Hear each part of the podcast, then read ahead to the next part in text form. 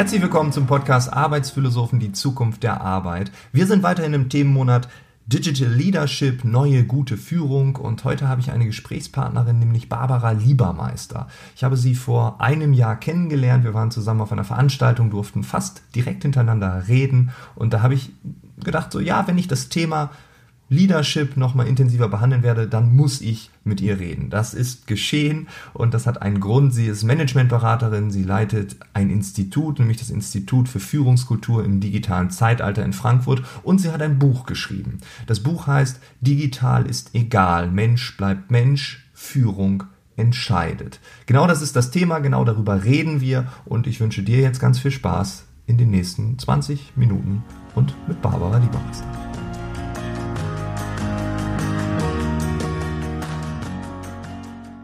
Digital ist egal, Mensch bleibt Mensch, Führung entscheidet. Und wenn ich diesen Buchtitel so sehe, wenn ich ihn lese, dann stellt sich mir die Frage, warum hast du den gewählt? Warum digital ist egal, Mensch bleibt Mensch? Ja, als Autorin möchte man natürlich etwas aufrütteln, möchte man provozieren. Und was liegt da näher, wenn man sich mit Führen im digitalen Zeitalter beschäftigt, als dass man genau das Thema, mit der sich die ganze Welt im Moment beschäftigt, mit digital, mit digitaler Transformation, mit digitalen Medien, auch dann in unserem Kontext E-Leadership, ähm, wenn man das Thema gerade rumdreht und sagt, ey Leute, digital ist eigentlich egal. Und zwar dann, deshalb sollte man es nicht ohne den Untertitel sehen oder erkennen. Mensch ja. bleibt Mensch, Führung entscheidet. Also wenn es sich um Menschen geht, dann ist wirklich es noch völlig unabhängig, in welchem Zeitalter wir uns befinden, weil wir Menschen uns halt eben überhaupt nicht verändert haben. Ja, das ist ja die große Angst vieler Menschen da draußen ist, dass das Digitale den Menschen abschafft. Und äh, in deinem Untertitel Mensch bleibt Mensch, Führung entscheidet, äh, das ist ja quasi dann die Gegenthese, oder? Ja, auf jeden Fall. Also ich, ich beziehungsweise wir vom Institut sind wirklich der Meinung, gerade im digitalen Zeitalter, äh, das ist ein Zeitalter, wo Führung noch nie wichtiger war als heute. Denn wir sprechen ja von diesem anders ausgedrückt VUCA-Zeitalter. Das V steht ja für volatil, das U für ungewiss, das C für komplex und das A für ambigue oder mehrschichtig, kann man im Deutschen schon kaum aussprechen. Und in diesem so unsicheren Zeitalter, wo alle nicht wissen, ob jetzt Führungskraft oder Mitarbeiter, wo die Reise hingeht, da brauchen wir Anker. Also das heißt, wir haben ja so ein Zeitalter, wo Entscheidungen, die in diesem Moment getroffen werden, unter Umständen schon in einer Stunde wieder obsolet sind oder wieder sich ins Gegenteil umdrehen. In einem solchen Zeitalter brauchen oder braucht der Mensch Halt und insbesondere die Mitarbeiter. Und wer kann ihnen mehr Halt geben als die Führungskraft? Das stimmt. Glaubst du aber, dass Nee, nicht aber, ich, ohne aber, da ist ja schon wieder eine Wertung drin von mir. Glaubst du, dass Führungskräfte alle in der Lage sind, das auch zu tun oder sind manche überfordert? Ja, hm, das war die Stelle, wo ich, glaube ich, zu dir sagte, ich könnte jetzt eine Stunde sprechen. also hm, ähm, ich bin der Überzeugung, und das ist auch der Grund, warum ich mich diesem Thema so intensiv und leidenschaftlich widme, ähm, dass Führung, dass wir noch nie sehr großartig in Führung waren, auch im analogen Zeitalter nicht. Und äh, in einem Zeitalter jetzt, wo wirklich nicht nur der Mitarbeiter, sondern die Führungskraft aufs Äußerste gefragt sind, weil sie einfach unter Rahmenbedingungen agieren müssen, die es in dieser Form noch nie gab. Und äh, Rahmenbedingungen oder ich spreche jetzt auch mal von Herausforderungen für die Führungskraft, äh, die da wären, ja, flache Hierarchien, die da wären Informationsflut oder E-Mail-Flut, Innovationsdruck, E-Leadership, ne, also Führen von virtuellen Teams mhm. zum Beispiel oder Führen auf Distanz. Wir machen da einen Unterschied. Ähm, also das heißt, die Herausforderungen, diese Rahmenbedingungen werden ja noch extremer für die Führungskraft und dann soll sie auch noch Menschen führen. Das kommt ja noch on top. Und äh, was wir feststellen in der Praxis ist tatsächlich so, dass die Führungskräfte ja ähm, schon alleine mit diesen Rahmenbedingungen total überfordert sind oftmals. Ja, ich finde das gut, dass du das sagst, weil tendenziell habe ich das Gefühl, dass da draußen sehr viel draufgehauen wird. Oh, die Führungskräfte, die sind so doof, die braucht man nicht mehr. Das haben wir hier auch schon gehört. Das kommt vielleicht manchmal auch aus meinem Mund. Ähm, und mhm. trotzdem finde ich es gut, das mal anzusprechen, ein, ein positives Licht zu rücken, weil die Überforderung ist, glaube ich, zu sehen. Ganz interessant finde ich noch eine weitere Sichtweise, dass viele Führungskräfte da draußen in einer Fachfunktion meinetwegen überzeugt haben. Also beispielsweise dieses klassische Beispiel, der Vertriebler, der hat sehr viel Umsatz gemacht und dann hat man den immer weiter befördert, dann war er der Hauptvertriebler und dann irgendwann wurde er Chef. Also aufgrund seines Verkaufstalents wird er auf einmal Führungskraft. Und da wäre jetzt so die Frage an dich. Du hast das Institut, du siehst das wahrscheinlich auch sehr oft. Ist das klug? Gibt es Alternativen? Ist es irgendwie ja, unabwendbar? Wie stehst du dazu? Ja, also die Führungskraft, ähm, wie schon gesagt, ist überfordert und das hat mit Sicherheit auch einen Teil damit zu tun, dass Führung als solches ja überhaupt nicht gelernt wird oder gelehrt wird. Ja, also hm, die Unternehmen hatten bis dato wirklich nur die Möglichkeiten, ausschließlich nach ähm, ja, Zeugnissen einzustellen. Und wer wird eingestellt? Ja, wer eine gute Mathe-Note hat, wer eine gute Deutschnote hat oder von mir aus ein super BWL-Studium abgeschlossen hat, der hat dann vielleicht noch im besten Fall Rhetorik als Wahlpflichtfach gehabt und kann etwas sprechen. Aber ähm, wir werden ja als äh, die Führung selbst, die wird ja in dem Sinne nicht gefördert. Und äh, wo du sagst, geht man da schon andere Wege? Ja, man geht zum Teil andere Wege. In Amerika, wie so oft, ähm, da ist wirklich die Sekretärin oder Assistentin wird manchmal eingesetzt, vorgeschaltet als eine Art Filter und äh, spricht mit dem neu einzustellenden Mitarbeiter und schaut sich da ganz genau an, wie sozialkompetent ist er denn. Das erkennt man dann daran, ob er mit der Sekretärin auf Augenhöhe agiert. Manchmal ist es sogar so, dass die Sekretärin sich gar nicht als Sekretärin ausgibt, sondern unter Umständen als CEO. Also es gibt unterschiedliche Ansätze, das zu fahren, aber du hast vollkommen recht. Nach unseren bisherigen Bewertungskriterien werden eher Schulnoten oder Uninoten bewertet und die Sozialkompetenz, die bleibt oft auf der Strecke.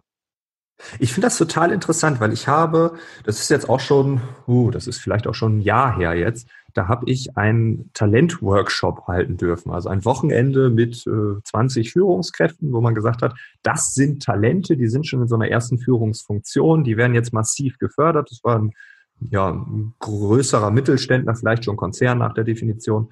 Und das Interessante war, dass ähm, die Personalchefin mir gesagt hat, dass man die Leute nicht danach beurteilt hat, ob sie guten Umsatz machen etc. pp, sondern genau anhand dieser sozialen Fähigkeiten, die du gerade angesprochen hast. Und ich mhm. da fand das damals schon total fortschrittlich und das hat man auch gemerkt. Es war eine ganz innige, intensive ähm, Workshop-Atmosphäre. Wir hatten zwei Tage, es war sehr dialogisch, sehr offen, auch sehr empathisch. Es war niemand dabei, wo du gesagt hast, ja, der sitzt hier nur, sondern alle waren sehr connected, wenn man das so sagen kann. Ja. Ich glaube, äh, du bist auch so der Meinung, dass Beziehungen irgendwie sehr entscheidend sind.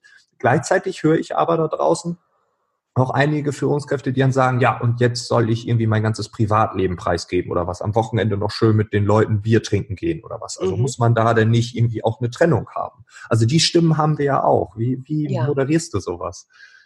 Ja, also für mich ist Führung in erster Linie Beziehungsarbeit. Und jede Beziehung, jede gute Beziehung, unabhängig, ob sich das im privaten Umfeld abspielt oder ob sich im Business-Umfeld abspielt, eine Beziehung fußt auf Vertrauen. So, und äh, ich sage immer oder bin auch der Überzeugung, dass so gut, wenn ich die Menschen, die ich kenne als Mensch, respektiere und führe. Wenn ich also Themen, die die privater Natur bewegen, Das sind oftmals dann auch Themen, die emotional bewegen. Ne? Es gibt ja Mitarbeiter, die haben unter Umständen eine pflegebedürftige Mutter, um die sich intensiver kümmern müssen. Oder ein mhm. anderer Mitarbeiter ist ein totaler Sportfreak und bereitet sich auf einen Marathon vor. Das ist nicht komplett von dem Job zu trennen, weil in diesen Zeiten, wo sich der Marathonläufer auf sein Sportevent vorbereitet, ähm, ist er unter Umständen gezwungen, jeden Tag um fünf Uhr äh, den Stift fallen zu lassen und weil er noch eine Runde drehen muss. Und derjenige oder diejenige, die sich um die Mutter kümmern muss, bei der ist es halt so, die braucht auch unter Umständen etwas flexiblere Arbeitszeiten. Und insofern kann man ja Privat und Business oder das, was uns bewegt, nicht zwingend voneinander trennen. Mhm. Wenn ich solche Dinge von meinen Mitarbeitern weiß, dann kann ich da flexibel als Führungskraft mit umgehen. Und das spricht dann auch für ein persönliches Verständnis meiner Situation und auch dann ein Entgegenkommen der Führungskraft. Und ähm, ich bin natürlich dieser Person sehr gewogen um es mal vereinfacht auszudrücken. es bedingt aber, dass ich schon das eine oder andere aus dem privaten Bereich kennen muss, ohne jetzt, ja, im sprichwörtlichen Sinne, ich muss ja nicht meine intimsten Dinge vor demjenigen ausbreiten, aber dass ich schon weiß, ja, was bewegt den Menschen auch privat, mit dem ich zusammen bin oder mit dem ich zusammenarbeite und die größte Zeit am Tag mit ihm unter Umständen verbringe. Ja, ich finde das auch so normal. Einfach, wenn man mhm. mit Menschen zu tun hat, gerade auch über mehrere Stunden pro Tag, dann finde ich es einfach normal, auch wissen zu wollen, genau. ist derjenige in der Beziehung, hat derjenige Kinder, ähm, ne, was ist ihr Hobby? Also das sind ja Dinge, die kriegt man ja automatisch mit. Also wenn man irgendwie ja. sagt, Mensch, warum bist du heute nicht so gut gelaunt? Aber allein diese Frage zu stellen, ist ja schon nicht überall normal. Und ja, also es ist ja. wertschätzend auf jeden Fall. Und ja. ich ähm, sage das auch immer in, in Seminaren oder in meinen Vorträgen. Wir Menschen sind auf eine ganz einfache Formel äh, ja zusammenzustreichen. Zuerst mal sind wir, weil wir ja alle noch Neandertaler sind, mit dem Smartphone in der Hand, das rührt daher, weil wir evolutionstechnisch gesehen noch nicht so lange auf der Welt sind und okay. der Mensch selbst sich in den letzten 200 Jahren gar nicht verändert hat. Und aus diesem Fakt heraus existieren bei uns so eine Art prähistorisches Programm, ähm, das zuerst mal heißt Sicherheit. Wir sind zuerst mal Sicherheitsfanatiker.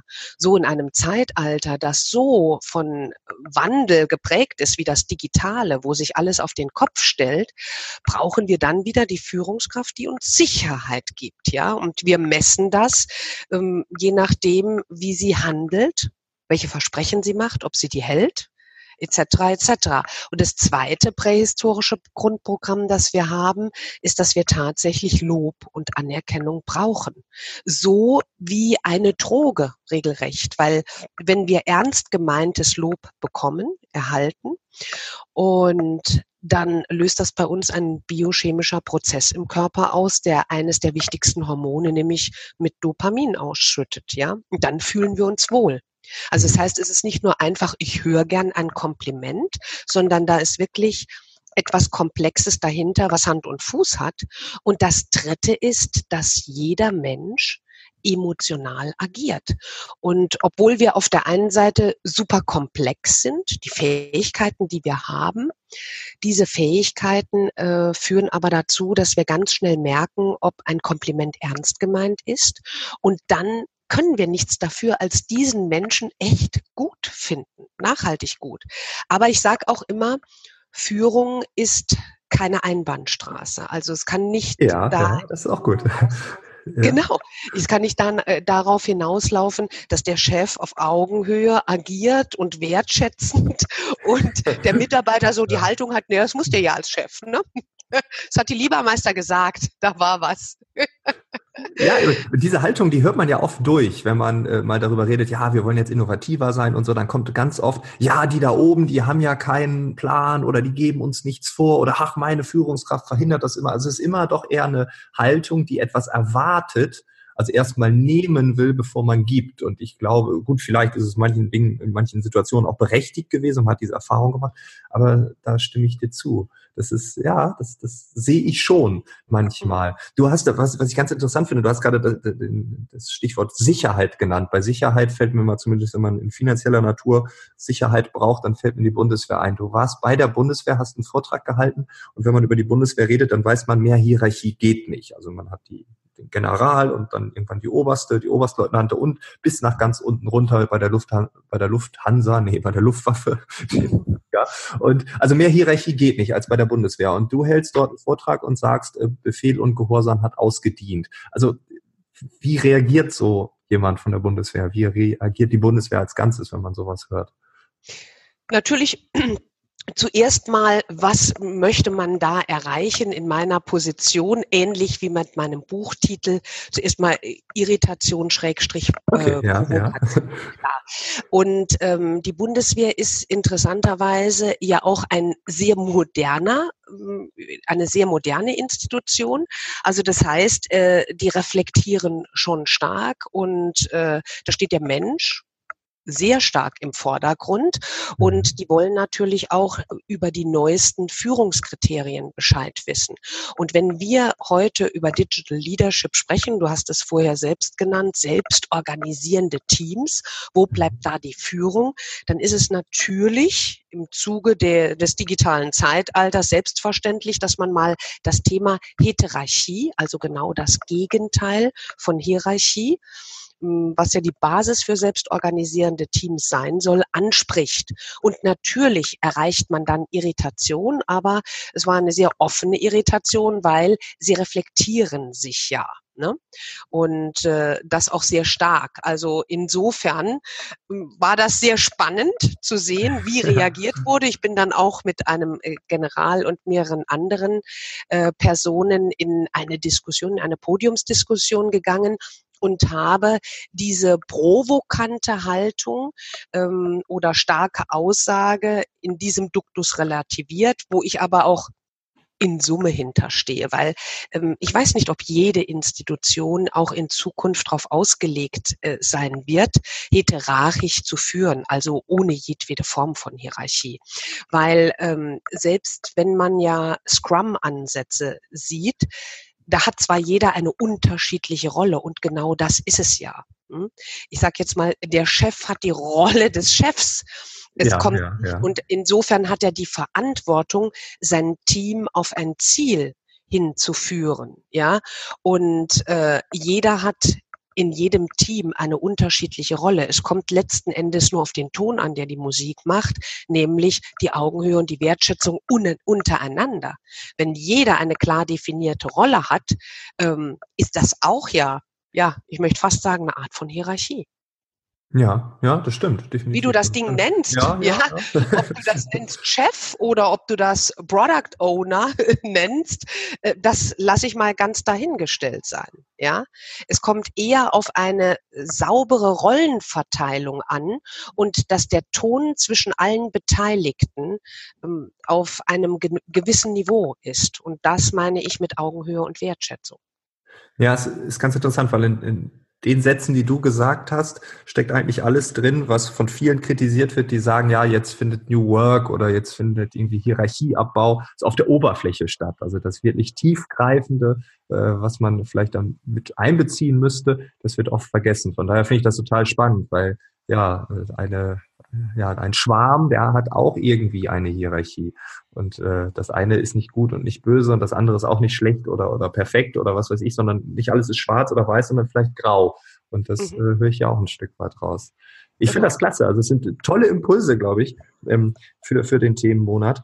Ich muss mich schon mal bedanken dafür, für deine Insights. Du kommst viel rum. Du hast, glaube ich, eine ganz schöne Metasicht. Nichtsdestotrotz, ähm, glaube ich, du hörst sehr viele Podcasts und du bist aus dem Amerikanischen inspiriert, da, also auch danke dafür, dass du äh, den Arbeitsphilosophen einen neuen Anstrich gibst. Du hast zwei Fragen mitgebracht, die ja. jeder Hörer vielleicht sich stellen darf. Darf man das so sagen? Ja, gerade im, im Zuge des Digital Leadership, New Work, selbstorganisierende Teams und was wir eben hatten, Hierarchie versus äh, Heterarchie, möchte ich äh, ja wer möchte, einladen zu einer Reflexion. Und zwar die erste Frage, die ich mitgebracht habe, doch mal so nachdenken, würden mich meine Mitarbeiter oder mein Team als Vorgesetzten wählen? Das ist mhm. ganz spannend. Äh, das heißt, ich wurde nicht als Chef meinetwegen eingestellt oder ich bin jetzt an einer Position. Würde ich da wiedergewählt werden von meinem Team? Und die zweite Frage, vielleicht so als Anregung auch mal den jüngsten meiner Mitarbeiter, der auch noch nicht lang im Unternehmen ist, sich mal zur Brust nehmen und mit dem gemeinsam reflektieren, was er an einem gewissen, ja, vielleicht Prozesspunkt oder Baustein in, ähm, ja, in der Tät täglichen Arbeit des Vorgesetzten, was er anders machen würde. Weil dann kriegt man so eine, ja, wenn man offen ist, eine ja, einen ganz anderen Blickwinkel, manchmal eine ganz andere Perspektive von der eigenen Arbeit. Ja, und ich glaube, auch hier ist der Weg das Ziel. Man kann die Fragen auch beantworten relativ schnell, indem man sagt ja und äh, ja. Mhm. darum geht's ja. nicht. Es geht darum, die Perspektive zu wechseln. Ja, ja. nein, finde ich, finde ich richtig gut. Barbara, ja. vielen, vielen Dank. Wir werden äh, in den Show Notes alles über dich verlinken, was es zu verlinken gibt. Man wird dich auf allen sozialen Netzwerken im Netz finden können. Wir werden dein Super. Buch verlinken. Und ja, ich muss sagen, vielen, vielen Dank für deinen Input. Ja, aber ich möchte noch, ähm, wenn ich das darf, einen Satz an die Zuhörer zum Schluss geben. Und zwar ähm, auch vielleicht eine Art Reflexion, wenn wir über das digitale Zeitalter und unsere tägliche Führungszeit nachdenken, dann ist es doch ganz spannend, dass dieses eher kühle, rationale Zeitalter uns oft an den Punkt zurückführt, dass wir sagen, Führung ist von Menschen, für Menschen gemacht. Und in dem Zusammenhang, dass wir uns doch immer mal wieder die Verantwortung als Führungskraft bewusst machen und vor Augen führen sollten, welchen Einfluss wir tatsächlich auf unsere Mitarbeiter haben mhm. und ähm, welchen Meilenstein wir am Ende deren Karriere vielleicht ja selber ins Rollen gebracht haben.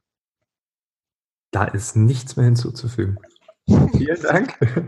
Sehr Danke, gerne. Dass du hier warst und ja, allen anderen einen schönen Tag, eine tolle Woche. Bis dahin. Ciao. Ja, bis dann.